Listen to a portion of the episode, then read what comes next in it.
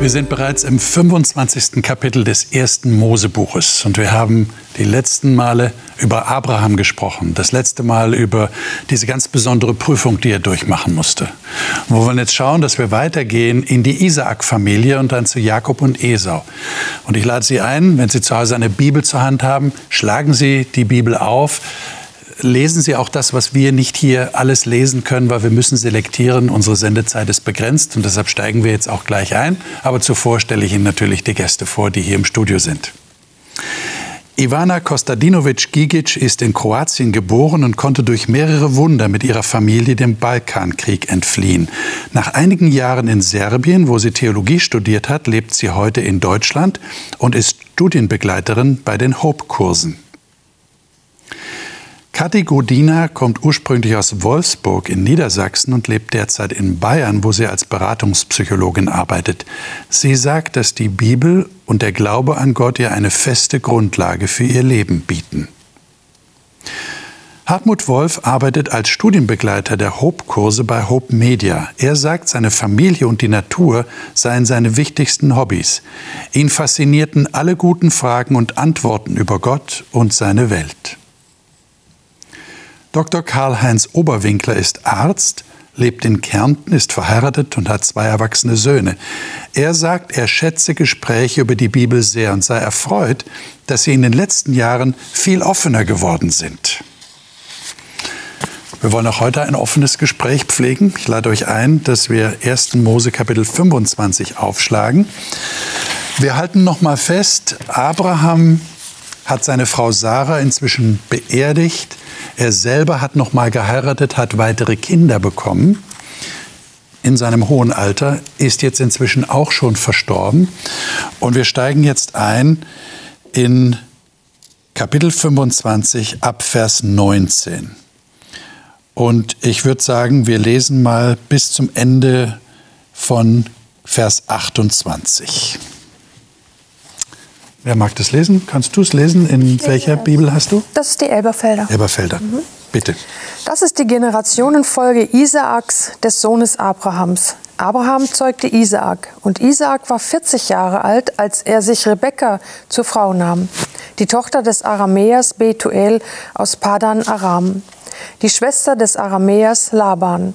Und Isaak bat den Herrn für seine Frau, denn sie war unfruchtbar. Da ließ der Herr sich von ihm erbitten, und Rebekka, seine Frau, wurde schwanger. Und die Kinder stießen sich in ihrem Leib. Da sagte sie, wenn es so steht, warum trifft mich dies? Und sie ging hin, den Herrn zu befragen. Der Herr aber sprach zu ihr, Zwei Nationen sind in deinem Leib, und zwei Volksstämme scheiden sich aus deinem Inneren.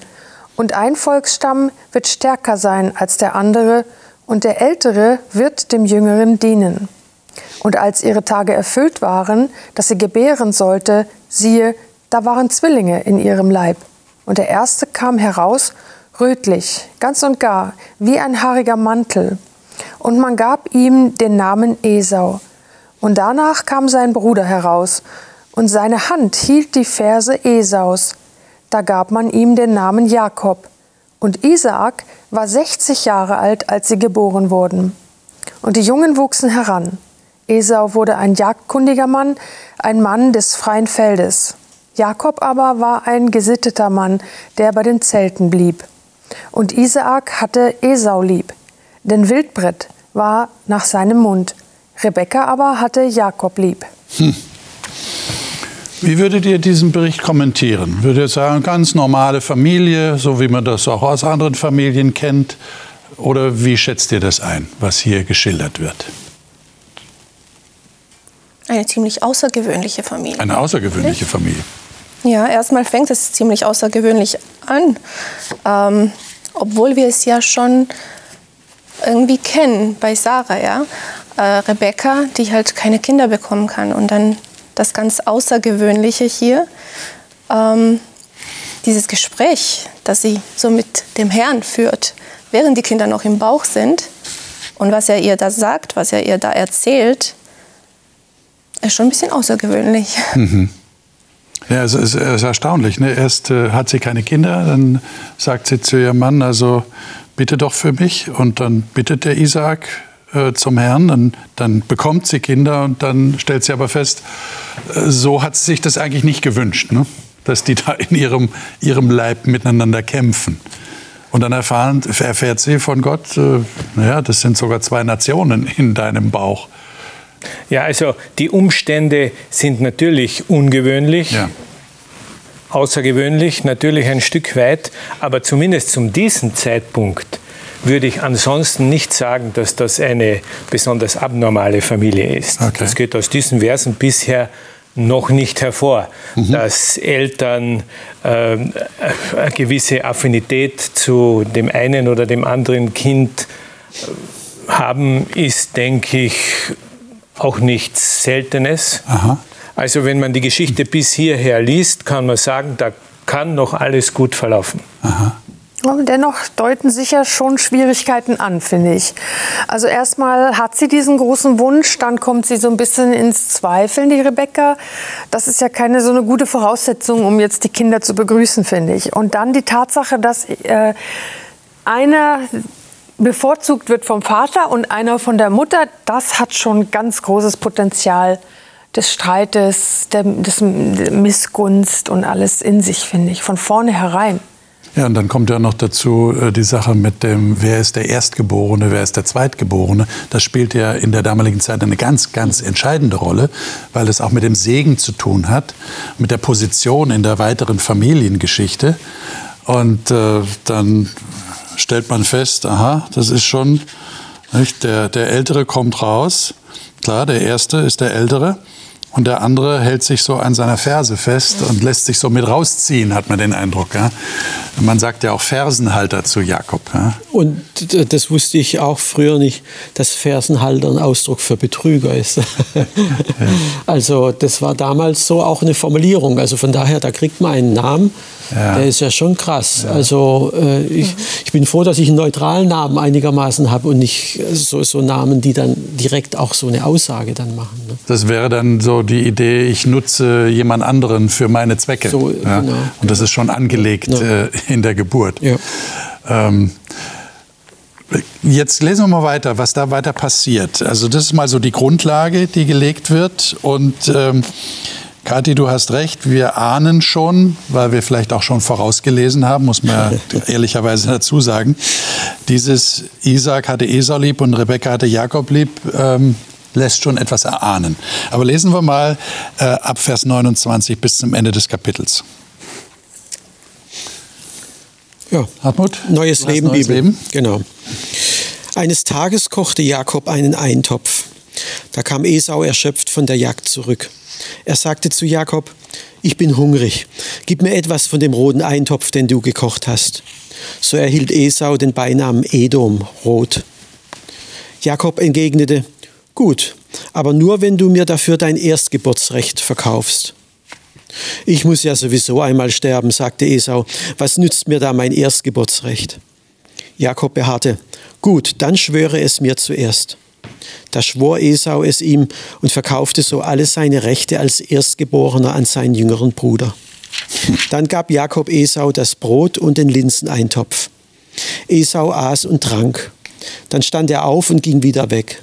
So gleichgültig war ihm sein Erstgeburtsrecht. Ich finde, man fragt sich unwillkürlich an der Stelle, wie ist der Jakob auf die Idee gekommen, sein Erstgeburtsrecht zu kaufen von seinem Bruder. Mhm. Hat die Rebecca irgendwas erzählt, was sie von Gott erfahren hatte vor seiner Geburt? Möglicherweise. Aber wie schätzt ihr das ein? Was passiert da gerade? Was total auffällt, ist, dass während der eine dieses äh, Erstgeburtsrecht so wichtig findet, dass er dafür sogar merkwürdige Wege geht, sage ich mal, äh, ist dem anderen das Erstgeburtsrecht gar nicht wichtig. Und das finde ich erstaunlich, weil das ja eigentlich eine sehr große Bedeutung hatte. Da frage ich mich, was haben die Eltern gemacht? Also wie haben die das kommuniziert? Was haben die denen da unterschiedliches beigebracht? Ja, auch die Frage, hat die Rebecca mit dem Isaac darüber gesprochen? Wir gehen mal davon aus, wenn es eine normale Beziehung war, ja, dass sie ihm erzählt hat, was Gott ihr gesagt hat. Aber wenn sie es ihm nicht gesagt hat, gesetzt den Fall, sondern es für sich behalten hat, es nur ihrem Sohn Jakob gesagt hat, dann wäre das eine mögliche Erklärung dafür, dass der Isaak seinem Sohn Esau nicht die Bedeutung des Erstgeburtsrechts klargemacht hat. Hm. Also schon ein bisschen rätselhaft. Ja, das ist ja das, was ich eigentlich auch gemeint habe vorher.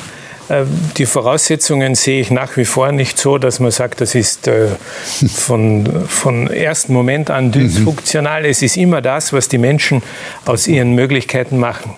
Und das ist, denke ich, schon auch wichtig für uns. Denn natürlich nehmen auch wir oder bilden uns das zumindest ein, eine, eine gewisse Packung mit von der Art und Weise, wo wir herkommen, wie unsere Eltern waren, wie die Umstände waren. Aber letztendlich, was wir aus unserem Leben machen, ist am Ende das, was wir daraus machen. Ja. Und die haben sich irgendwann sozusagen entschieden, ihre eigenen äh, Vorstellungen zu machen. Der Esau, dem war das nichts wert, aus welchem Grund auch immer. Ja. Und der Jakob hätte auch sagen können, äh, wenn wir davon ausgehen, dass Rebekka ihm erzählt hat, was sie da von Gott erfahren hat, er wird ja ohnehin zu seinem Recht kommen. Warum musste er sozusagen äh, quasi da Gott äh, vorgreifen oder Gott assistieren? Also es ist immer das, was wir Menschen meine, sehr interessant. Wir haben hier so eine ähnliche Geschichte wie bei Abraham. Der hat ja auch versucht, Gott irgendwie Nachhilfe zu geben ja, und so seinen eigenen Weg zu gehen. Der Jakob macht das auch. Wir würden wahrscheinlich heute aus unserer Sicht sagen, so wenn wir jetzt an Seelsorge denken und wir hätten den Jakob in der Seelsorge, würden wir doch wahrscheinlich sagen, Jakob, knie dich nieder zu Hause und bete darum, dass Gott dir das Erstgeburtsrecht schenkt. Der wird dafür sorgen. Verlass dich auf ihn. Das hat er nicht gemacht. Aber interessant ist, dass hier in diesem ganzen Themenkomplex und auch schon vorher, finde ich, Gott sehr wenig vorkommt. Ja. Also das ist gar nicht so das Thema, was vorrangig ist. Es wird nicht davon gesprochen, dass sie als Familie äh, Gott dienten oder dass, dass er da irgendwie eine Rolle spielte. Das kommt gar nicht vor. Das wundert mich schon sehr. Ja. Also ich, ich stimme dir zu, Karl-Heinz. Ich sehe es auch hier noch nicht mal so außergewöhnlich. Esau war einer wie ein Jäger, der gerne über die Felder streifte. Mit den Herden zu Hause, da hatte er nichts zu tun. Das war ja Jakob. Von daher ist es doch verständlich, warum sollte dann nicht Jakob das Erstgeburtsrecht haben. Oder ruhig er, haben, ne? Genau, und also so hat man das Empfinden, die haben sich halt spezialisiert und der eine, der macht sich halt mehr aus der Jagd, der andere macht sich mehr aus, äh, aus den Zelten. Es könnte alles noch normal sein, ja. Natürlich muss man sagen, der Jakob war schon schlau, die Situation auszunutzen. Da fängt also schon eine Dimension hat er doch an. gedacht, ich muss genau. den Esau an einem schwachen Moment packen, ja, ja. damit er mir dann das Erstgeburtsrecht gerne verkauft, genau. weil er ja gerne genau. was essen will. Ja. Jetzt gehen wir mal mal weiter. Wir springen jetzt ein Kapitel weiter ins Kapitel 27, weil das ist jetzt auch die Fortsetzung dieser Erstgeburtsgeschichte. Äh, was passiert da? Wir können das nicht alles lesen. Das sind äh, 46 äh, Verse in Kapitel 27. Ähm, vielleicht könnt ihr mal kurz skizzieren, was ist da passiert. Naja, es kommt jetzt die Situation, wo es tatsächlich drauf ankommt, wo es ernst wird. Also Isaac äußert den, den klaren Plan, jetzt das äh, quasi auszusprechen, den Segen, aber der eine ganz besondere Position hat in genau. der damaligen Kultur, der Segen also des Sohnes. Den besonderen Segen, aber natürlich, so dachte Isaac, für den älteren Sohn, für Esau. Und ja, das hat die Mutter mitgekriegt, die hat das gehört und sieht sich jetzt wieder am Zug, das zu unterwandern. Und sie schmiedet für und mit Jakob einen Plan, wo sie kurz zusammengefasst den Isaac, der schon blind war, der also gewisse Handicaps hatte vom Alter her, äh, übers Ohr zu hauen. Äh, der Jakob gibt sich als Esau aus und diese Täuschung gelingt gerade mal so und dann spricht eben sein Vater den Segen ihm zu. Ja. Und als Esau dann zurückkommt und äh, quasi äh, plangemäß den Segen haben möchte, muss Isaac, was ja schon ein außergewöhnlicher Punkt ist, sagen, ich habe für dich nichts mehr übrig. Ja. Keinen Segen mehr übrig. Ja, keinen Erstgeburtssegen mehr. Mhm. Den habe ich schon deinem Bruder gegeben. Äh, ist ja interessant, dass der Esau sich jetzt plötzlich dafür interessiert. Ne? Äh, irgendwie hat er doch äh, den Eindruck, äh, es wäre schon gut. Und vielleicht auch seinem Vater zuliebe, den er natürlich auch zurückgeliebt hat, der ihn ja so bevorzugt mhm. hatte. Aber wenn ihr euch jetzt mal diese Geschichte anhört und anschaut, und ich ermutige unsere Zuschauer, die auch mal aufmerksam in der Bibel zu lesen, das 27. Kapitel, was, was ist eure Einschätzung von dieser Familie? Was passiert da gerade? Also bis an diese Stelle bis auf ja, dass Jakob sein Bruder Esau, gut, ich, ich habe auch einen älteren Bruder. Wir waren manchmal äh, ein Herz und eine Seele und manchmal wie Hund und Katz. Also das muss man schon sagen.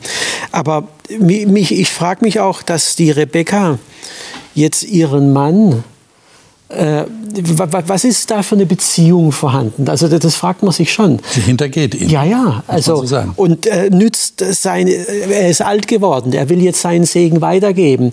Ich meine, da, da nimmt man doch äh, besonders Rücksicht. Er hat ein Stück Respekt. Und nee, das wird genau jetzt ausgenutzt. Und da geht jetzt für mich sowohl in der Beziehung zwischen Isaac und Rebekka, den Eltern, als auch zwischen den Kindern. Da wird jetzt ein Keil nach dem anderen reingetrieben.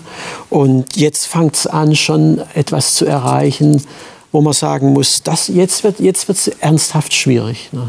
Ich meine, wir, wir können das ja jetzt, wenn wir das so hören, aus unserer sicheren Position tausende Jahre später betrachten und vielleicht auch entrüstet sein ja. und sagen, ja, unmöglich. Also die hintergeht ihren Mann und der Jakob macht da noch mit hm. und lügt wie gedruckt.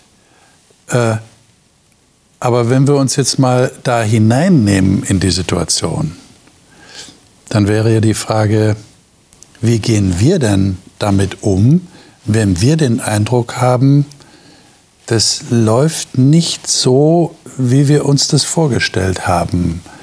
Äh, Gott macht nicht das, was ich mir gedacht habe.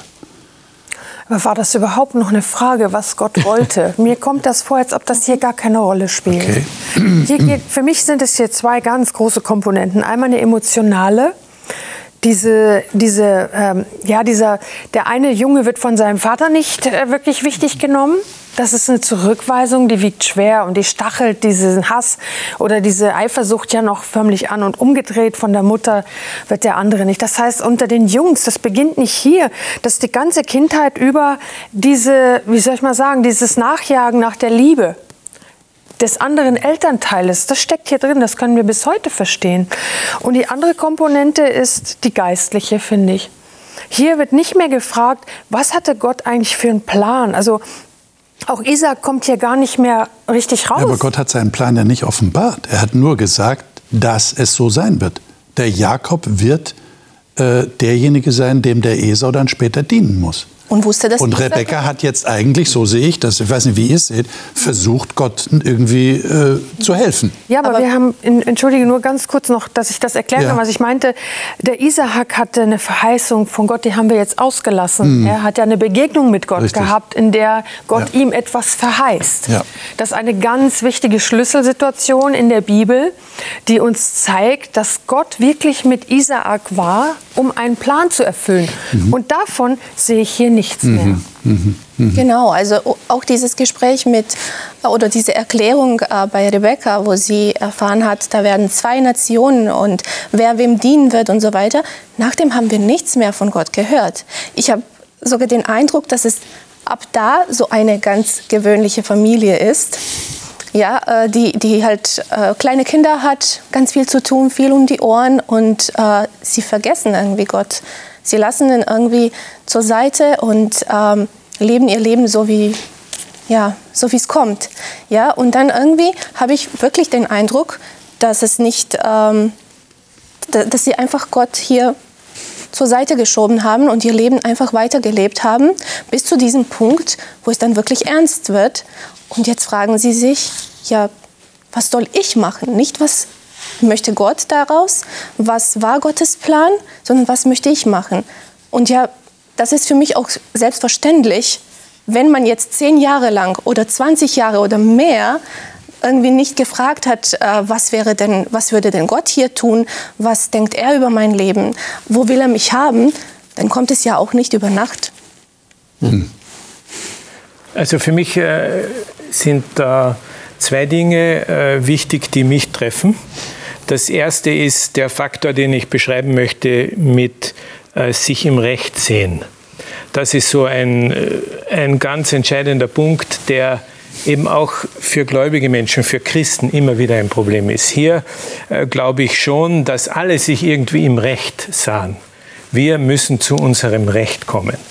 Und da habe ich äh, natürlich an mir selber gemerkt, da ist man schon schneller geneigt, auf sein Recht zu pochen und mal Grundsätze, die, die Jesus zum Beispiel in der Bergpredigt vorbringt, äh, eine zweite Meile zu gehen. Und da wird man ein bisschen jesuitisch, ne? Der Zweck heiligt die Mittel. genau.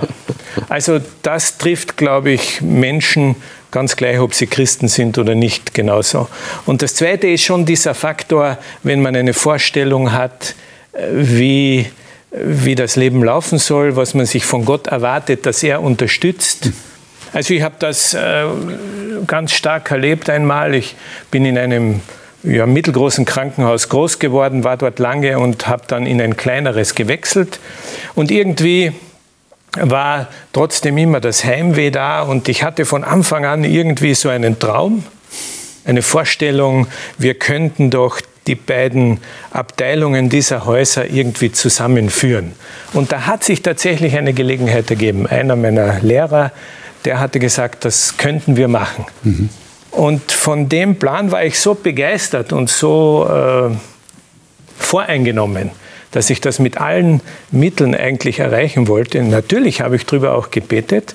Und wenn ich jetzt retrospektiv äh, das Ganze betrachte, gab es natürlich Wegpunkte, wo mir schon klar war, das dürfte nicht ganz in Gottes Absicht sein.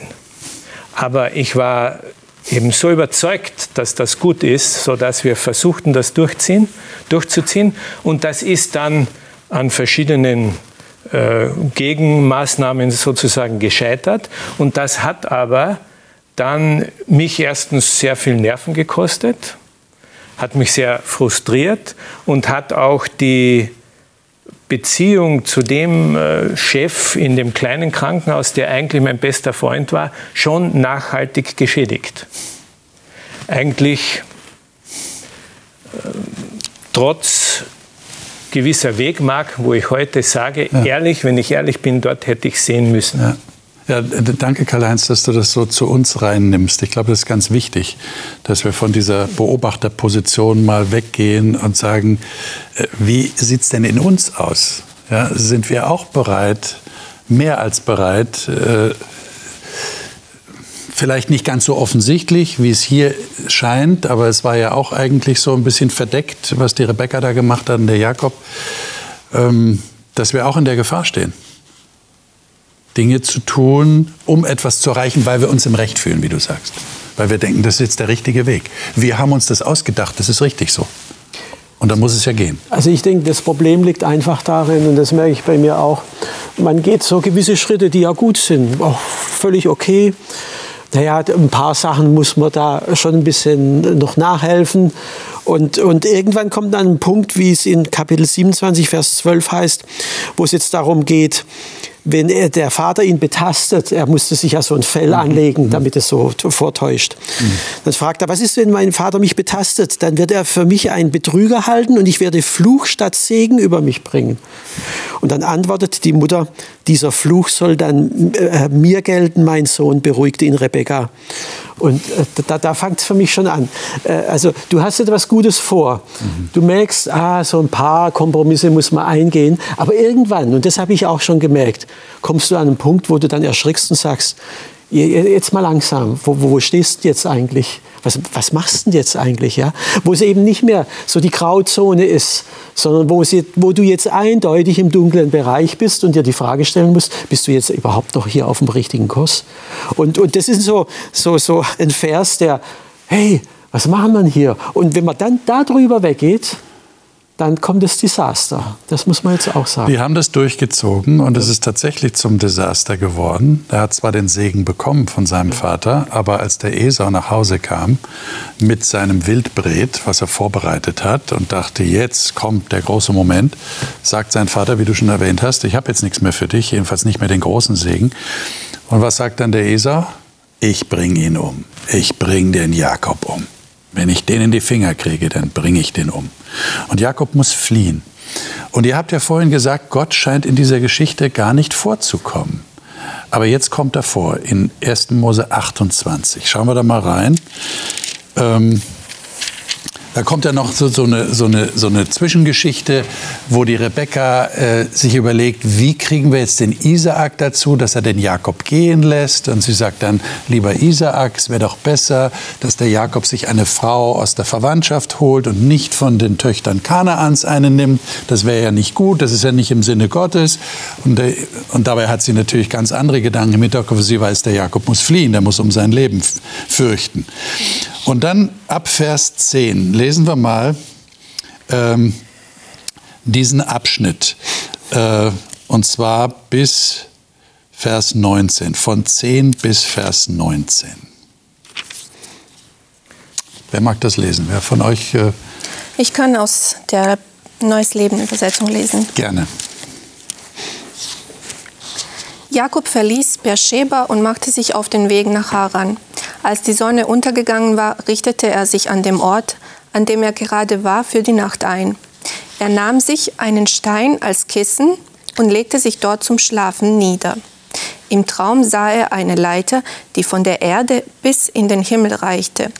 Und er sah die Engel Gottes auf ihr hinauf, hin, hinauf und hinabsteigen.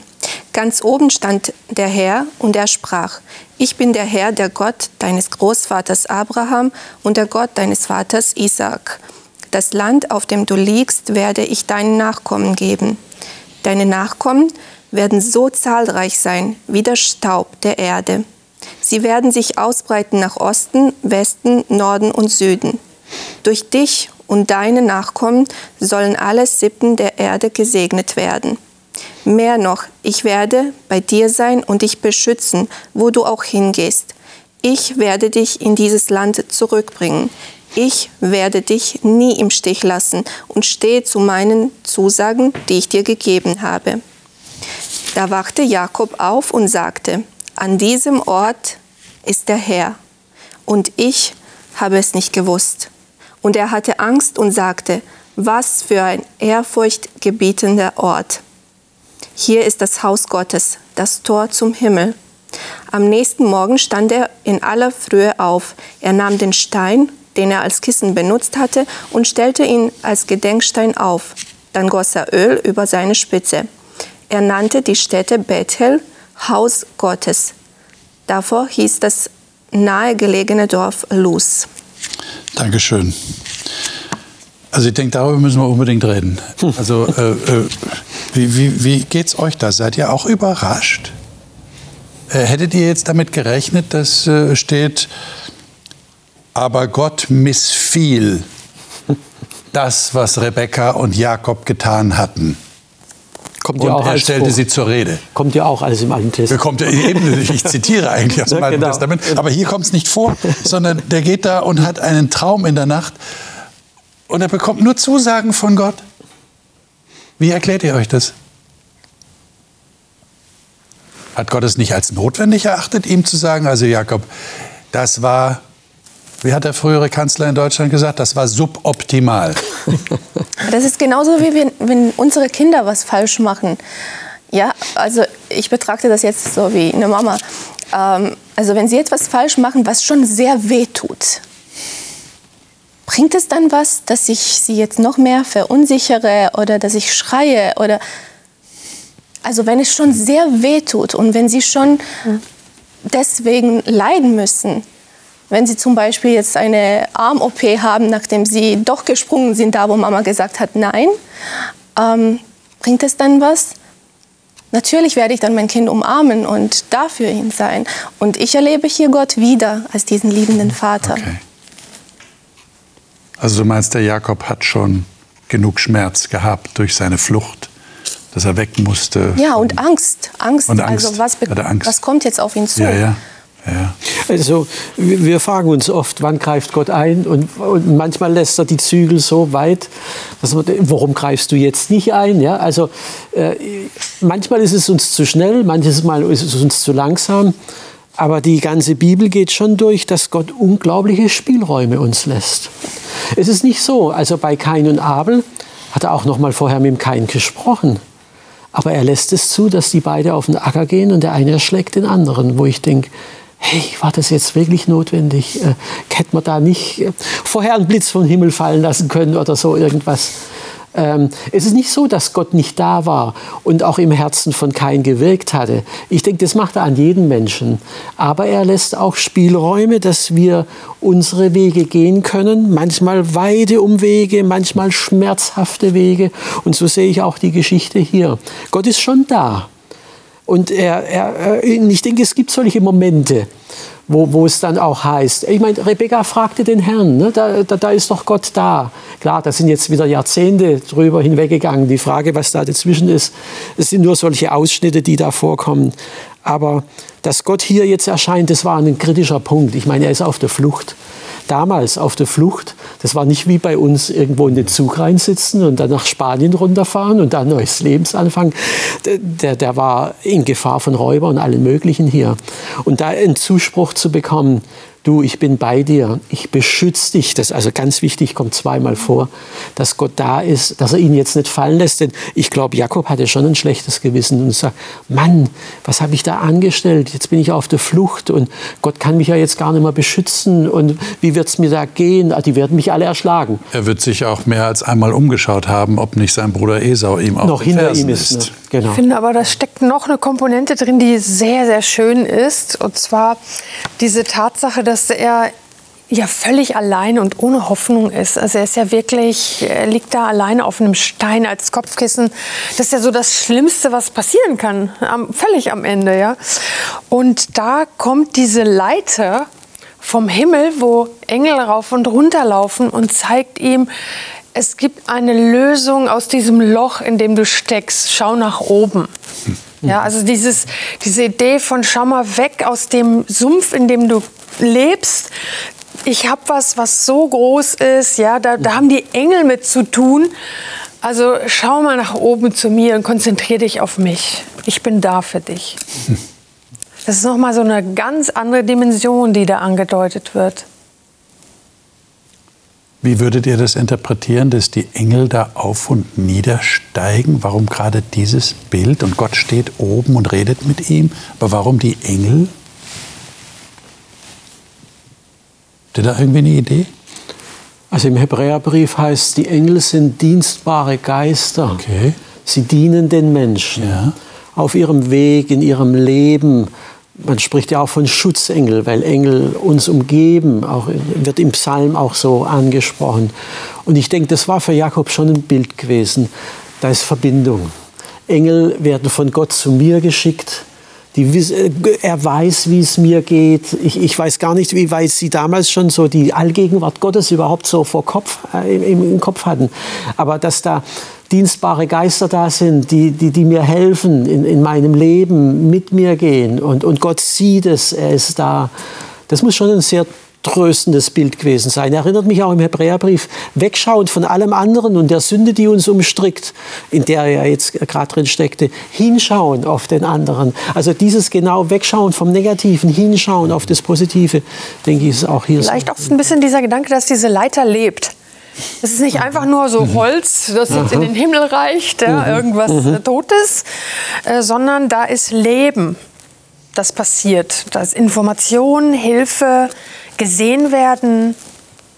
Und Gott ist da. Gott mhm. ist mit seinen Engeln schon die ganze Zeit da. Ja? Also er ist aktiv, er ist nicht so passiv, wie vielleicht Jakob den Eindruck hatte, als er da auf dem Stein lag. Jetzt ist ja die Frage, wir, wir müssen ja weitergehen. Ähm, wir wollen auch weitergehen, wollen schauen, was, was ist ihm jetzt weiter passiert. Er kommt zu seinem Onkel Laban nach Haran, der Bruder seiner Mutter Rebekka äh, was passiert ihm da? Er kommt dahin und er macht plötzlich die Entdeckung seines Lebens, nämlich verliebt sich. Er verliebt sich. Er verliebt sich. Was für eine schöne romantische Geschichte. Er verliebt sich in Rahel. Ähm, was passiert jetzt? Der Laban, sein Onkel, nimmt ihn auf. Äh, du bist mein Eigenfleisch und Blut. Das ist ganz tolle Geschichte. Also das ist jetzt Kapitel 29. Genau, und äh, er, sie kommen überein. Er dient ihm sieben Jahre und dann kriegt er auch die Rahel. Ist also alles in, im, im grünen Bereich. Aber dass der Laban genauso ein Betrüger ist wie Jakob, das war ihm damals natürlich, woher soll er das auch wissen? Ja. Er scheint da seinen Meister zu finden. Ne? Ja, ja. Also und, und, dieser Laban, der tut an dem Hochzeitstag, wo er eigentlich die Rahel kriegen sollte, heimlich die Lea unterschieben. Äh, er merkt es am nächsten Morgen und er sagt, kein Problem, das ist halt bei uns so Sitte, da musst du dich schon drauf einstellen. Aber dien mir noch einmal sieben Jahre nochmal sieben Jahre, bekommt aber am Ende der Hochzeitswoche dann auch eben die Rahel trotzdem. So hat er jetzt zwei Frauen. Aber da merkt man schon, ey, da, da, da fängt etwas an, auch in, in dieser Geschichte. Das ist nicht ohne. Ist wie, wie, wie schätzt ihr das ein? Also der Onkel schiebt ihm seine älteste Tochter unter mit der Begründung, das machen wir hier immer so, dass man die erste Tochter zuerst verheiratet und nicht die nächste vor ihr. Ähm, und am Ende hat er zwei Frauen, von denen er aber nur eine liebt. Jedenfalls scheint das der biblische Bericht mhm. ja sehr klar zum Ausdruck zu bringen. Das ist schon eine sehr krasse Geschichte, weil ich frage mich, was haben die mit der Rahel gemacht in der Hochzeitsnacht? Wo, mhm. Haben sie die gefesselt und weggeschafft oder was war mit ihr? Und dann auch so für uns als Frauen, wir würden uns fragen, wirklich, also der liebt mich angeblich und merkt nicht, dass nicht ich es bin. Also da, da stecken schon sehr viele Fragen drin. Noch schlimmer, wie fühlte sich Lea? Mhm. Doch ein mhm. Mensch auch. Ich meine, ja. hallo, ich habe ja auch Emotionen und Gefühle. Ähm. Ja, aber wieder fällt mir halt auf, dass alle Recht haben. Der Laban konnte sich darauf berufen, das ist eine alte Sitte, das haben wir immer schon so gemacht, das gehört sich so. Der Jakob hat redlich sieben Jahre gearbeitet für die Rahel. Die Rahel hat ihn geliebt, er sie, ist auch nichts Unrechtes. Und dass Lea dann in der weiteren Folge sich zurückgesetzt fühlt ja. und äh, nicht glücklich war, da hatte sie auch recht. Jeder hat recht. Keiner, hat, keiner war halt bereit, den entscheidenden Schritt zurückzumachen.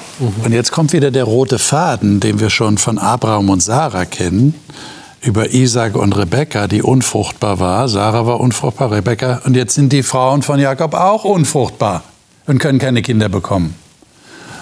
Und die Rahel ist todunglücklich und die Lea ist unglücklich, aber dann steht da, Gott erbarmte sich, nein, nicht der Rahel, sondern der Lea ähm, und sie bekam Kinder. Und dann bekommt sie ein Kind nach dem anderen. Und da gibt es ja noch die Geschichte mit diesen Liebesäpfeln, wo sie praktisch beide um die Liebe des Ehegatten buhlen und sich dann glücklich schätzen, dass er zu ihr kommt. Lea schätzt sich glücklich und dann kommen wieder Söhne. Und Lea hat ja mehr Söhne am Ende für die zwölf Stämme Israels. Wir schauen schon voraus, als Rahel je bekommen hat. Rahel stirbt ja dann schließlich später äh, nach der Geburt oder bei der Geburt ihres zweiten Sohnes. Wer, wer, hat jetzt, wer hat jetzt recht? Der Jakob mit seinem Plan oder Gott, der die Lea bevorzugt offensichtlich? Was passiert hier? Könnt ihr euch da einen Reim draus machen? Also ganz einen Reim kann ich mir natürlich nicht machen, äh, aber es hilft mir schon, äh, zu sehen, dass Gott mit den Ansprüchen, die wir Menschen haben, äh, manchmal gar nicht so leicht zurechtkommt, weil hier äh, zwei Frauen zum Beispiel sind und wenn wir davon ausgehen, die haben beide irgendwie zu Gott gebetet.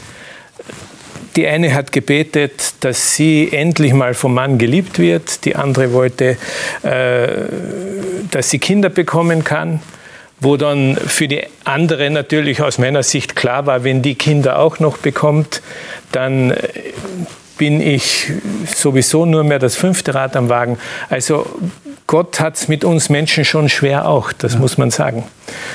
Schon allein deswegen, weil wir vielleicht Bitten an ihn richten, äh, die einander widersprechen. Ja, ja.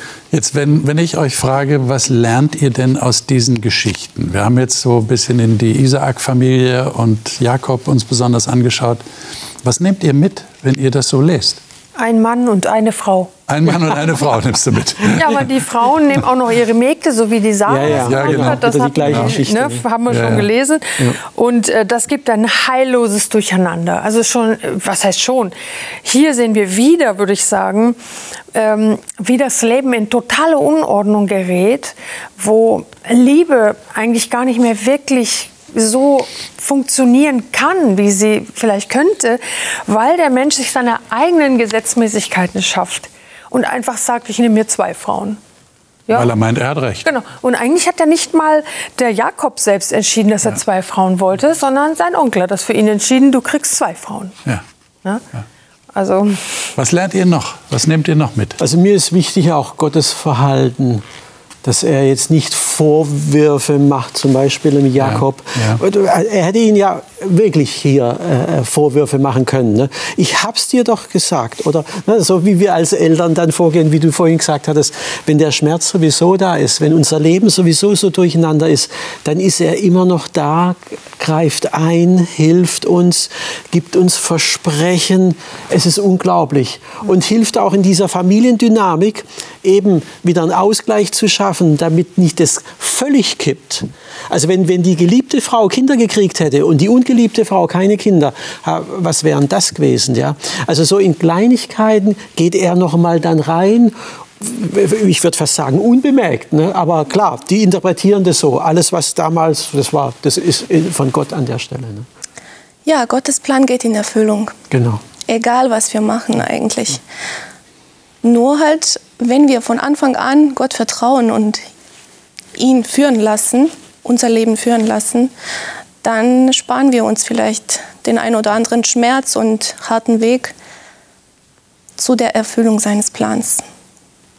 Liebe Zuschauerinnen und Zuschauer, das würde bedeuten, wenn man sich tatsächlich im Vertrauen an Gott hält, dann muss man nicht auf die Flucht gehen.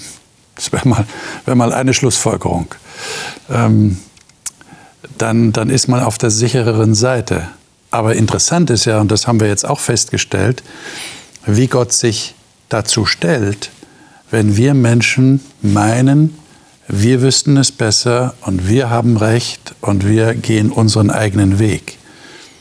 Er ist der Gott, der trotzdem mit uns weiter zusammenarbeiten will, der uns gnädig begegnet, so wie dem Jakob begegnet ist mit dem Jakob ist es ja noch weitergegangen. Die Geschichte geht ja weiter. Sie können in Kapitel 30 dann lesen, wie der Jakob und der Laban, sein Onkel, Onkel und Neffe, sich hier versucht haben, gegenseitig zu übervorteilen. Es ist keine besonders ehrenvolle Geschichte. Auf jeden Fall ist das Ergebnis dann am Ende, dass Jakob auf seine Art zu großem Besitz gekommen ist. Und das nächste Mal werden wir darüber reden, dass diese Angst, die er vor Esau hatte und die er offensichtlich sein ganzes weiteres Leben mit sich rumgetragen hat, aufgrund seines schlechten Gewissens, dass die dann plötzlich zum Tragen kommt, als es heißt, Esau ist auf dem Weg zu dir und er will dich treffen. Und was dann passiert, das hat mit Kampf und das hat mit Segen zu tun. Und da beweist sich Gott wieder als derjenige, der zu Jakob hält und ihm unterstützt und ihm für sein weiteres Leben das verspricht, was er ihm schon immer versprochen hat. Ich hoffe, dass Sie wieder dabei sind. Bis dahin wünsche ich Ihnen wie immer alles Gute und äh, lesen Sie weiter in der Bibel, um den ganzen Zusammenhang zu haben. Bis zum nächsten Mal.